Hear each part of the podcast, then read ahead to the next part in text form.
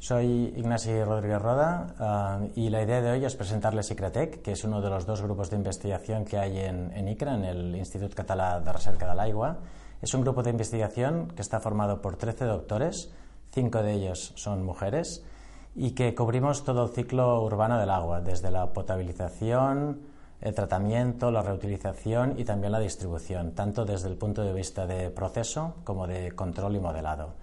Y una de las actividades que hemos preparado para este año es realizar seis artículos, un poco de divulgación de temas científicos que creemos que son importantes y de referencia, que nos servirán para comunicar a la sociedad uh, nuestra idea un poco de, sobre estos conceptos, pero también nos ha servido internamente para establecer unas, unos seminarios de debate entre todo el grupo de investigación en el cual han participado desde seniors hasta estudiantes de doctorado, en el que básicamente eh, centramos un tema, lo tratamos muy por encima desde el punto de vista teórico y lo que buscamos es que, es que todo el mundo se pronuncie un poco como el enfoque de, de qué cree que es lo más o menos importante e intentamos establecer una especie de position paper o un artículo de, de opinión que es lo que queremos un poco transmitir a la sociedad.